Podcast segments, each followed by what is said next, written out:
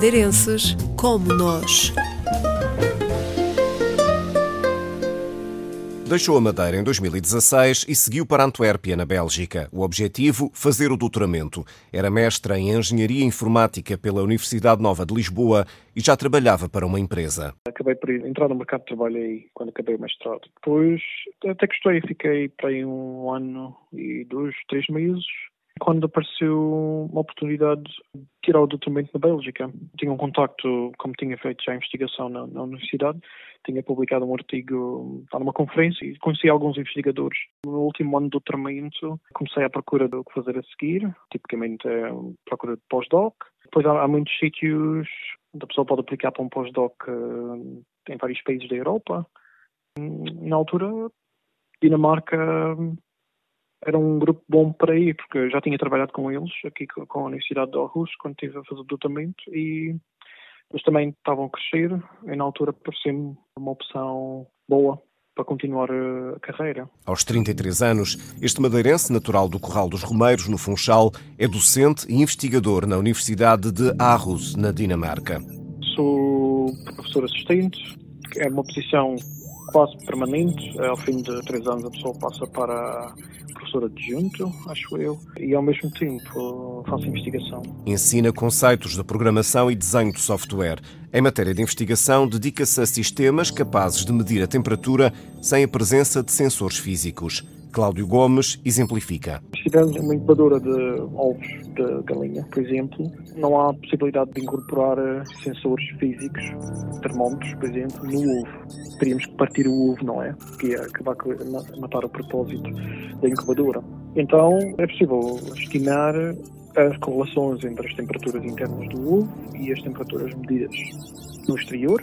E nós desenvolvemos software que tenta fazer essas estimativas para tentar, por exemplo, informar a, a empresa neste, neste momento faz a, faz a incubadora para tentar conceber interfaces gráficas para demonstrar isto para os utilizadores. Por exemplo, mostrar se o ovo está saudável ou não, sem ter que usar a intervenção física. Há outros exemplos e diversos casos de estudo em robótica, na agricultura ou na medicina. Por exemplo, preservar uh, órgãos tentar manter os órgãos vivos, preciso também este tipo de técnicas. Aarhus é a segunda maior cidade da Dinamarca, com pouco menos de 300 mil habitantes. Cláudio Gomes gosta da vida na cidade e no país em geral. Tem um bom equilíbrio entre cultura de trabalho e casa. Só, por exemplo, entre as 8, sai às 4, 5, dependendo. Claro que nós, uh, na universidade, acabamos, às vezes, esticar um bocado o, o, o horário, porque temos bastantes interrupções dos estudantes e isso. Mas, em geral, uh, as coisas são mais tranquilas. A universidade aqui é grande, temos bastantes alunos, mas também tem bastante indústria aqui à volta da, da cidade. E é o tamanho de cidade, pronto, diria que é um bocado semelhante ao tamanho do Funchal, exceto que, pronto, não tem montanhas, não é? Temos por exemplo, ir para o trabalho de bicicleta, portanto o tráfego não é tão mau, e a qualidade de vida em geral também é muito boa. Os preços, uh, por exemplo, de rendas e casas são bastante bons comparado com o ordenado e de vida em geral. A qualidade de vida agrada este investigador, apesar de nem sempre o tempo ajudar. Mas acha que tem o melhor de dois mundos porque, devido às férias entre semestres, consegue passar parte do inverno na Madeira. Acabo de ir na Madeira na altura pior, no inverno, por exemplo, é, enquanto no verão fico por cá, por exemplo, que é bastante giro aqui no verão, e a meio do inverno consigo fugir, ou pior, passar um mês na Madeira, não é? Além do trabalho, gosta de fazer manutenção ao carro e à bicicleta, mas acima de tudo de convívios com amigos.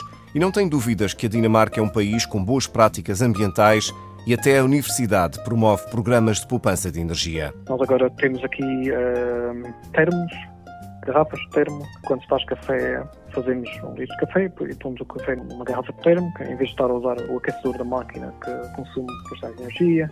Mudaram as luzes também para serem todas automáticas, para, para que as pessoas não se esqueçam de manter a luz, a luz acesa. Uh, e pronto, existe uma, uma, série de iniciativas, um, um, tipo de competição entre os departamentos também para ver quem é que consegue reduzir as emissões mais. Estão a tentar uh, introduzir incentivos para as pessoas não irem de carro para o trabalho e irem de bicicleta, por exemplo. Segue a vida na Madeira através de conversas com a família e os amigos mas não acompanha notícias e sente que o dinamarquês é uma língua difícil. Continua a ser. Eu tive um curso, foi oferecido pela universidade quando vim para cá, para mim e para a família. Acabamos o curso e agora é mais por nossa conta tentarmos ver uh, televisão e tentar falar assim no trabalho com os amigos. Temos alguns amigos que sabem que nós estamos a aprender, então falam um bocadinho com gente.